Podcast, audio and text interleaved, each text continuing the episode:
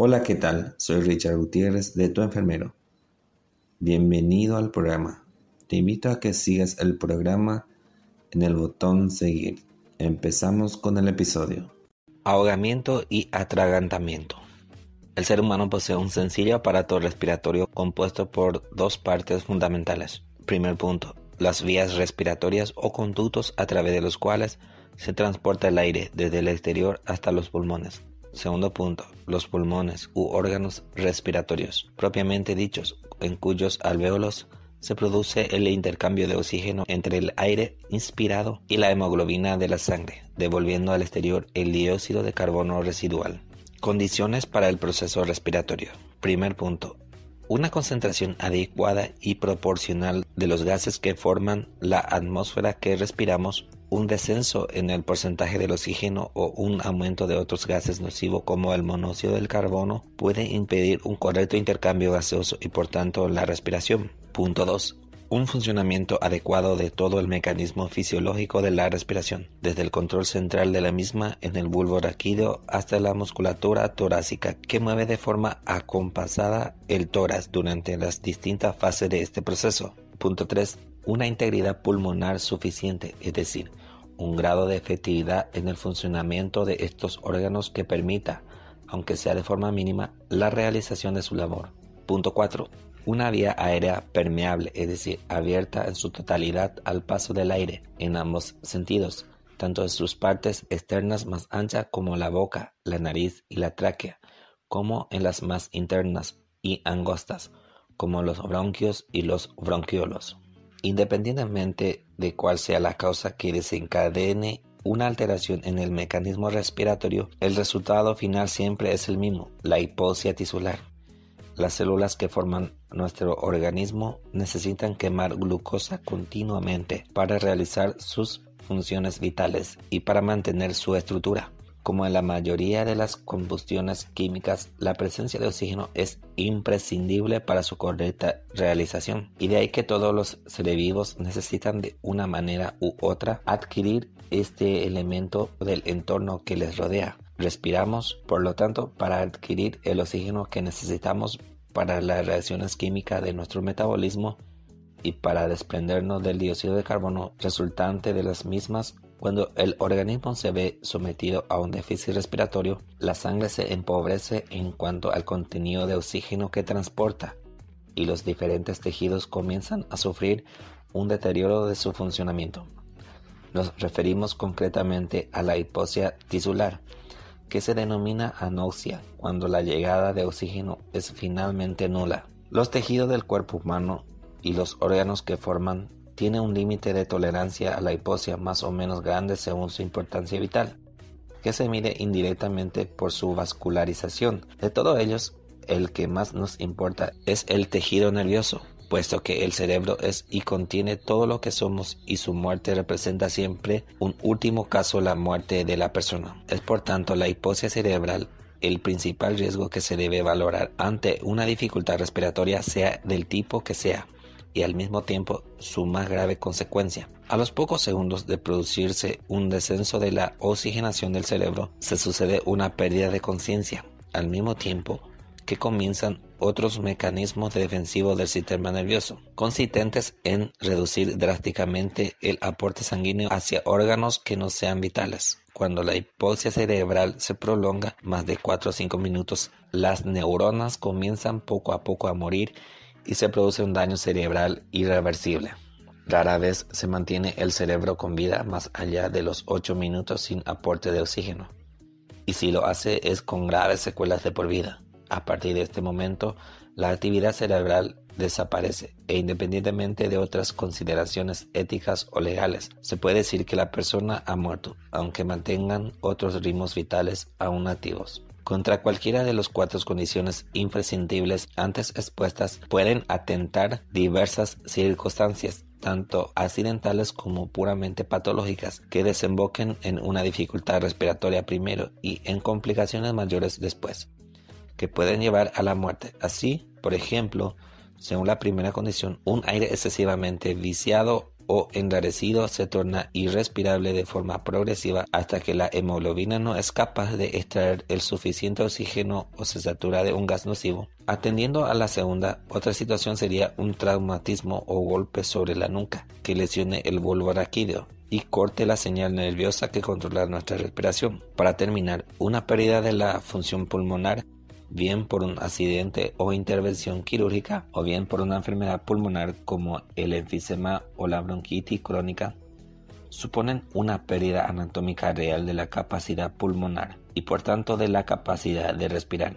En este capítulo nos referiremos a las situaciones accidentales que afectan al cuarto condicionante, o lo que es lo mismo, a aquellas situaciones en las que la vía aérea se interrumpe en algunos de sus puntos y bloquea por eso el paso al aire. Concretamente nos referiremos a la obstrucción respiratoria debida al agua o ahogamiento y ciertos cuerpos extraños o atragantamiento. Además mencionaremos dos situaciones especiales y accidentales, como son la introducción de objetos por la nariz y el enclavamiento de espinas en la garganta, ambas situaciones de angustia que sin embargo resultan más aparatosas que complicadas. Ahogamiento.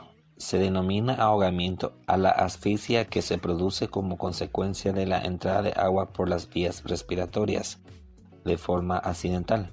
Si bien en la mayoría de los casos los sujetos que se encuentran en una situación de inmersión excesivamente prolongada suelen acabar por aspirar agua de forma irremediable. Entonces se desencadena todo el cuadro. En un pequeño porcentaje, la asfixia también se produce por contención del aliento, es decir, por un espasmo de la vía respiratoria o cierre de la glotis que desemboca igualmente a la muerte por ahogamiento si se mantiene el tiempo suficiente. El ahogamiento normalmente supone un hecho dramático dentro de unas circunstancias difíciles de aclarar. Esto se debe que rara vez el hecho de no saber nadar es culpable de este tipo de muerte, sino que más bien suele incurrir otros factores como desencadenantes. Primer punto, síncopes o pérdida de conciencia dentro del agua. En ocasiones secundarios a los llamados cortes de digestión por contraste de calor externo con aguas muy frías, lo que se denomina hidrocución. Segundo punto, patologías cardiovasculares, especialmente infartos, que imposibilitan al afectado para nadar o solicitar ayuda. Punto 3. Traumatismo contra rocas o contra objetos por efecto de la corriente o por falta de visibilidad. Punto 4. Congelamiento por estancia excesiva dentro del agua. Punto 5. Causas criminales. Alrededor de 200.000 personas mueren al año por ahogamiento y hasta un 50 veces más sufren un episodio de este tipo que no llega a ser mortal. Casi la mitad de todos estos episodios suceden en niños. Se denomina semi-ahogamiento a aquellas situaciones en las que la persona es rescatada de un proceso de ahogamiento antes de que lleguen complicaciones fatales. Si bien este tendrá diferentes grados de importancia según el momento en el que llegue dicho rescate, y por supuesto puede dejar secuelas si se demora. Sea cual fuera la causa que originó el ahogamiento, es importante explicar el mecanismo que acompaña al mismo. Cuando se traga agua en estas circunstancias, lo que se produce en un 90% de los ahogamientos, como antes adelantábamos, es uno de estos dos cuadros diferentes, dependiendo de que se trate de agua dulce o salada.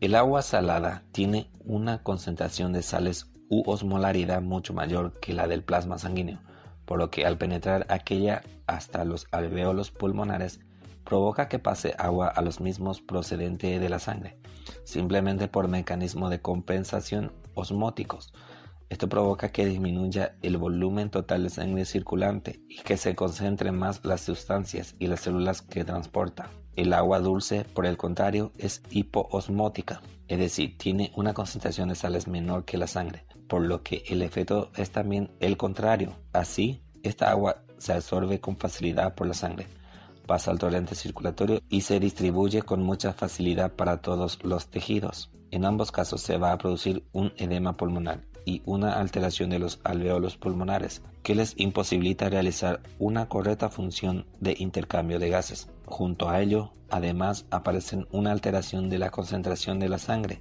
y de los líquidos tisulares, lo que se traduce en afectaciones cardiovasculares y renales. Si el ahogamiento se produce en aguas sucias que contengan muchas partículas en suspensión, se añadirá un taponamiento de los bronquiolos terminales de pequeño calibre Además, el agua inspirada suele contener una serie de bacterias y otros gérmenes que provocarán una infección potencialmente grave con posterioridad. Todo ello, junto con la mencionada hipoxia como causa fundamental de la muerte, forma el cuadro clínico más típico del ahogamiento.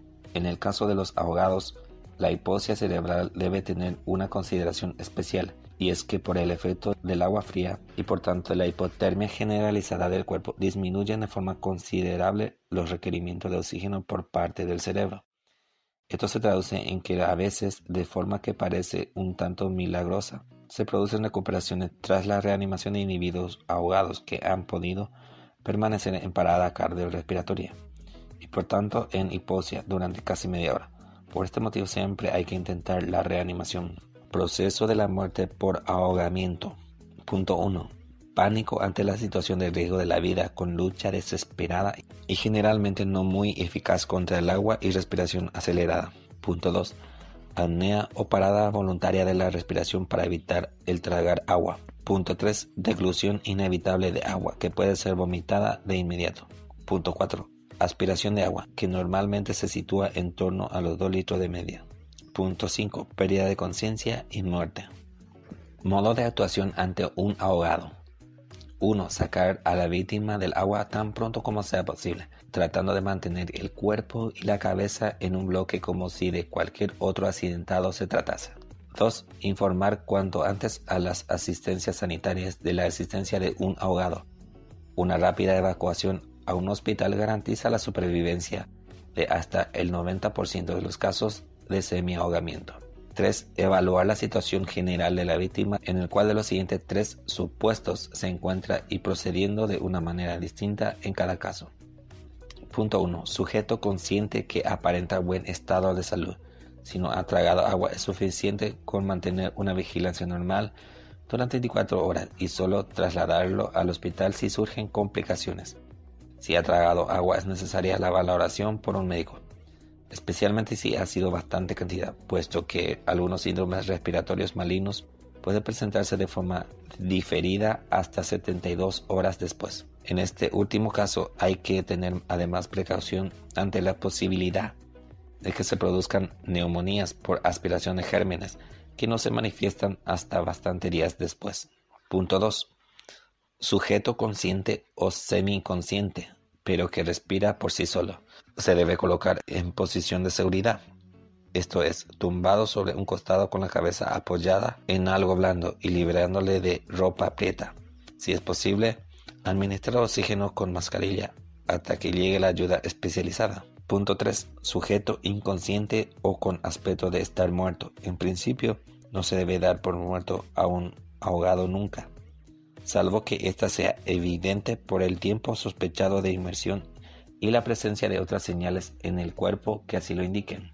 Si no, o ante la duda, deben realizarse las maniobras de resucitación cardiopulmonar de forma precoz, puesto como antes indicábamos en los ahogados, especialmente si son niños y el agua era fría, se han descrito casos de resucitación tras inmersiones prolongadas. 4. Colocación de la víctima en decúbito prono es decir, tumbando boca abajo, con la cabeza hacia un lateral, ejerciendo presión en su tórax, de forma rítmica con las manos y situándonos encima de él. El objeto de esta maniobra es, es, el de tratar de eliminar todo el agua remanente en la vía alta respiratoria, salvo que se sospeche que el individuo puede tener un cuerpo extraño en la vía respiratoria o la reanimación no tenga éxito, no debe provocarse el vómito mediante compresión del abdomen, ya que la práctica de esta medida acarrea más perjuicios que beneficios. 5. Se da comienzo a las maniobras de reanimación cardiopulmonar mediante el boca a boca y el masaje cardíaco según el procedimiento habitual, tal y como se recoge en los apéndices al final de este libro. Para ello hay que colocar el sujeto en decúbito supino o tumbado boca arriba sobre una superficie dura. Las maniobras de resucitación debe mantenerse hasta la llegada al medio hospitalario. Siempre se moverá a la víctima de un modo suave pero firme. 6. Protección con una manta o ropa seca, puesto que el problema del ahogamiento hay que añadir posiblemente hipotermia. Para saber qué hacer en este caso, véase el capítulo referido a los trastornos de la temperatura. Observación una vez reanimado el individuo de otras posibles heridas o fracturas, así como de su temperatura. 7. Traslado al hospital incluso cuando aparentemente la víctima se haya recuperado, en previsión de posibles problemas posteriores. Tratamiento del ahogado. Es importante recordar que para prevenir el ahogamiento se deben tomar ciertas medidas básicas que pasan en gran parte por la educación pública de forma general y la de ciertos grupos de riesgo de forma particular. Así junto con las clases precoces de natación a los niños, se debe insistir a la precaución frente al mar, la vigilancia de las playas y el aprendizaje de los métodos de salvamento y reanimación. El consumo de alcohol y de otras drogas es un motivo frecuente de ahogamiento por lo que se debe evitar antes del baño. Atragantamiento. La interrupción de la vía respiratoria puede deberse también a otras causas diferentes a la entrada de agua en la misma. Además del estrangulamiento del cuello accidental o criminal, existe un motivo bastante frecuente de asfixia, como es la entrada de cuerpos extraños en la vía respiratoria, que comúnmente se denomina atragantamiento. Se trata de un accidente relativamente frecuente en los niños pequeños y en los ancianos, y en general en cualquier individuo que manifieste un problema para la deglución. También los adultos que comen de forma apresurada o que no mastican correctamente la comida tienen mayor riesgo de atragantarse con los alimentos, especialmente con la carne, si bien es necesario un bolo alimenticio grande y compacto para producir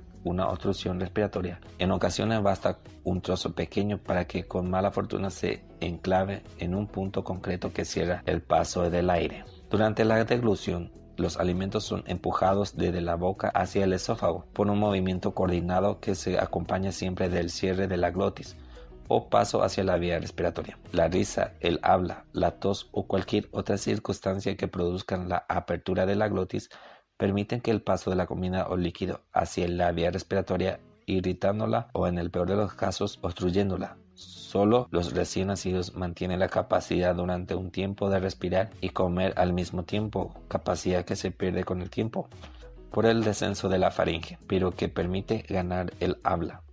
Resulta frecuente que se presenten en restaurantes o en el domicilio casos muy dramáticos de ahogo por una mala deglución en el que la persona afectada sufre un sofoco intenso, solicitando ayuda con aspavientos, seguida de una pérdida de conciencia con caída al suelo, mientras la piel adquiere un tono azulado. Pero no solo los alimentos pueden producir un atragantamiento, sino cualquier otra cosa susceptible de ser tragada.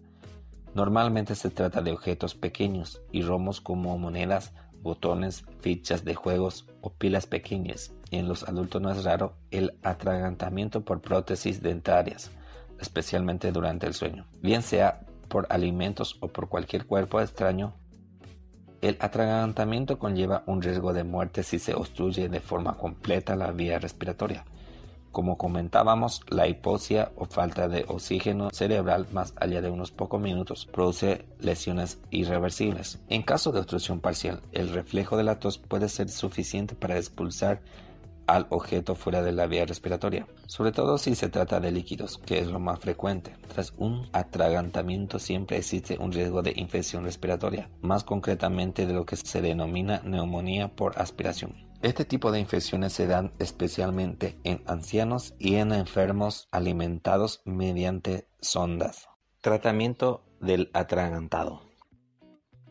Si bien, como ante cualquier emergencia médica, deben ser avisados cuanto antes los servicios de atención especializados, en el caso de la obstrucción total de la vía respiratoria son las personas cercanas a la víctima las únicas que tienen las posibilidades de salvarle la vida. El procedimiento a seguir en estos casos es el siguiente. 1. Intentar que el individuo expulse el cuerpo extraño mediante la tos en posición inclinada hacia adelante. El típico recurso de golpear repetidamente la espalda solo tiene validez durante unos segundos puesto que la realización de esta maniobra de forma prolongada solo puede aumentar su nerviosismo o inducir al espasmo de la vía respiratoria. La zona concreta donde se debe golpearse es la región situada entre ambas escápulas. En los niños es factible realizarla al mismo tiempo que se les coloca boca abajo. 2. Si no se expulsa así el objeto, se intentará extraerlo directamente de la garganta si se tiene acceso al mismo. Si bien esta operación solo debe realizarse por un prófano si los signos de apnea o ahogo son patentes y no se puede dilatar en el tiempo. 3. El tercer paso a seguir si todo lo anterior no tiene éxito es la realización de la llamada maniobra de Heimlich. Se trata de una práctica sencilla que todo el mundo debería conocer y que consiste en la realización de una compresión abdominal brusca con el fin de expulsar el objeto enclavado. Esta maniobra se realiza golpeando de forma intensa con una mano cerrada a la altura del epigastrio, entre la parte inferior del esternón y el ombligo, mientras la otra mano recubre a la primera sujetándole la muñeca.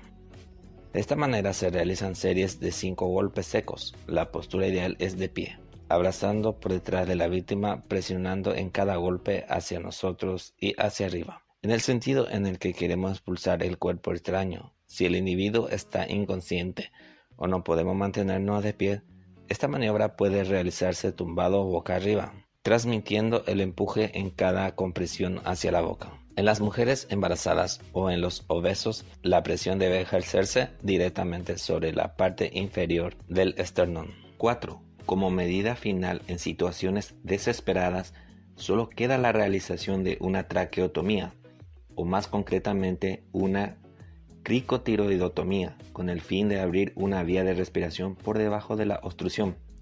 No obstante, no se trata de una maniobra fácil, ni siquiera para el personal médico no entrenado, y se debe tener en cuenta que fuera de un quirófano los riesgos que se asumen con su realización son enormes.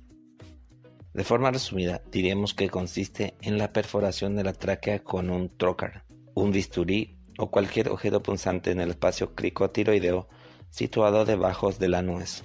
Tratamiento del atragantado. Como se ha mencionado en el cuadro anterior, ante un caso de obstrucción total de la vía respiratoria, deben ser avisados al servicio de atención especializados. Aún así, las personas cercanas a la víctima son las que tienen más probabilidades de salvarle la vida. Se debe, por tanto, mantener la serenidad y aplicar los primeros auxilios que se han aprendido anteriormente objetos en la nariz. La mayor parte de los cuerpos extraños alojados en la nariz son introducidos intencionadamente por niños o disminuidos psíquicos. Si bien en adultos pueden aparecer objetos como cristales tras un accidente, algodonas o restos de comida tras un vómito. Los niños suelen experimentar con su propio cuerpo o jugar de manera peligrosa en este sentido, y no resulta en absoluto extraño que se introduzcan pequeños juguetes o piezas que encuentren por la casa dentro de la nariz. Los síntomas que acompañan a la permanencia de estos objetos durante largo tiempo en las fosas nasales son la aparición de rinorrea o caída de moco continua, que puede tener un aspecto purulento o sanguinolento y una fetidez característica. Sin embargo, ciertos objetos inertes pueden permanecer largos periodos de tiempo sin producir ningún tipo de sintomatología. Una vez identificado el objeto introducido y conocido su posición concreta, debe procederse a su extracción. Como siempre, lo más recomendable es que sea el especialista quien lo haga, sobre todo en aquellos casos en los que el acceso es complicado por su profundidad. Si ocurre en el domicilio y vemos fácil su extracción, podemos intentarlos con unas pinzas limpias. Si bien debemos abandonar el intento si comprobamos que únicamente conseguimos introducir más el objeto y empeorar el cuadro. Objetos clavados en la garganta. Con relativa frecuencia, durante la deglución, ciertos alimentos o parte de los mismos pueden clavarse parcial o totalmente sobre la mucosa que recubre la faringe. Característicamente son las espinas de pescado o los pequeños huesos de pollo los que producen este cuadro, pero en realidad si se tiene mala suerte puede ser cualquier otro alimento. Estos cuerpos extraños pueden asentarse sobre diferentes puntos de la vía digestiva superior, como son la base de la lengua y las amígdalas, aunque en ocasiones no muy frecuentes alcanzan puntos inferiores. El síntoma característico es el dolor bastante localizado en un punto concreto del cuello, que aumenta o se exacerba con la deglución. En muchos casos, si bien se ha producido una pequeña lesión en la mucosa, no se ha clavado ningún objeto y el dolor corresponde únicamente a dicha lesión o a la sensación subjetiva de que aún hay algo allí clavado. Aunque no sea así, En casos graves, el dolor puede acompañarse de una verdadera dificultad para tragar incluso los líquidos y desembocar finalmente en problemas respiratorios. El tratamiento consiste lógicamente en la extracción del cuerpo extraño, lo que debe realizarse únicamente en un medio hospitalario mediante unas pinzas especiales o incluso mediante técnicas endoscópicas. El método popular de comer miga de pan para arrastrar el objeto no es nada recomendable, puesto que en la mayoría de los casos solo se consigue que éste se clave aún más profundamente, e incluso que la miga también quede bloqueada agravando la asfixia. Precauciones para evitar ahogamiento y atragantamientos en niños. Primer punto, vigilar siempre y no dejar solos a los niños en la bañera, en la piscina, estanques o playas. Punto 2. Cuando los bebés estén acostados no deben llevar pulseras, cadenas ni medallas, y la cuna o cama tendrá un colchón firme y sin almohadas ni cojines. Punto 3. Se controlará que los juguetes cumplan las normas de seguridad y que no contengan ni se puedan desmontar en piezas pequeñas. No se le dejará jugar con bolsas de plástico.